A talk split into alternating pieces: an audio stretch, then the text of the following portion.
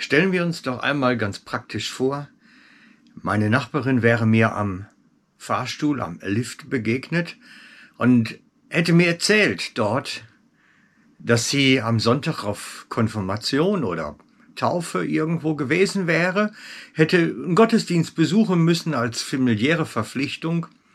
Und ihr wäre dort beim Glaubensbekenntnis, das man zusammen gesprochen hat, aufgefallen, dass dort ja der Satz vorkommt, ich glaube an den Heiligen Geist.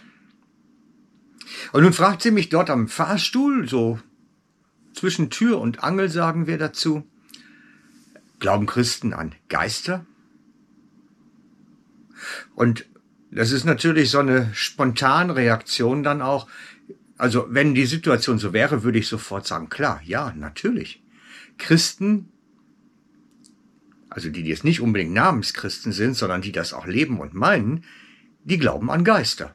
Grundsätzlich. Christen glauben an Geister. Sie glauben an gute Geister und schlechte Geister. Sie glauben nämlich, dass es böse Geister gibt und sie glauben auch daran, dass es gute Geister gibt. Wobei wir natürlich grundsätzlich davon reden müssen, dass dieses Denken, dieses Grundverständnis biblisch fundiert ist, weil seit jeher alle Christen glauben, dass Gott Geist ist. Gott ist ein Geist. Und so müsste ich es ihr sagen. Ich müsste meiner Nachbarin erzählen, alle Christen, die ernsthaft dabei sind, glauben, dass Gott ein Geist ist und so glauben sie auch an andere Geister und grundsätzlich an Geistwesen. Dazu müsste man natürlich dann so ein bisschen einfügen, ja, was ist denn für uns ein Geist eigentlich überhaupt? Weil das Verständnis weicht ja auch immer so ein wenig voneinander ab.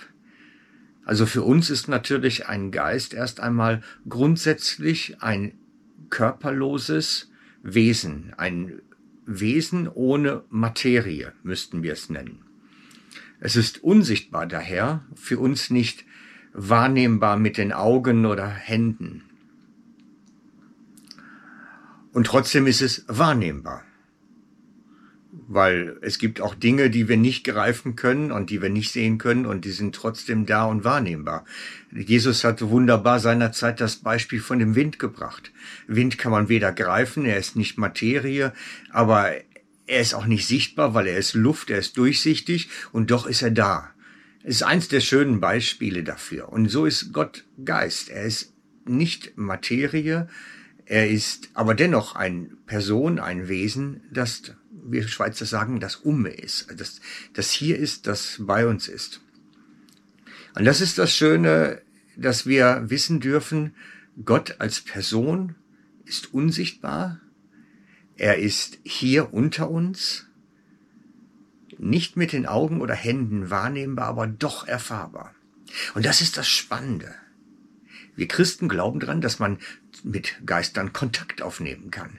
Dass man also mit Gott im Geist Kontakt aufnehmen kann. Mit ihm reden kann. Mit ihm Gespräche führen kann. Beziehung pflegen kann. Und das ist gut. Das ist gut. Darüber hinaus gibt es natürlich auch Christen, die wirklich Erfahrungen dann machen mit dem Geist, Gott. Sie machen Erfahrung, dass dieser Gott, der ja ein Geist ist, sich mitteilen möchte, den Kontakt aufnehmen möchte zu uns. Und da wird es dann spannend. Aber das wäre jetzt zu weit geführt, das an zwischen Tür und Angel zu besprechen. Darum nur noch vielleicht der Gedanke, genauso wie wir glauben, dass Gott der gute Geist ist, der hier unter uns ist und bei uns ist, wie auch glauben, dass es böse Geister gibt. Dass es Geister gibt, die uns Übles trachten und die auch wirklich ganz üble Sachen zum Teil vollbringen können.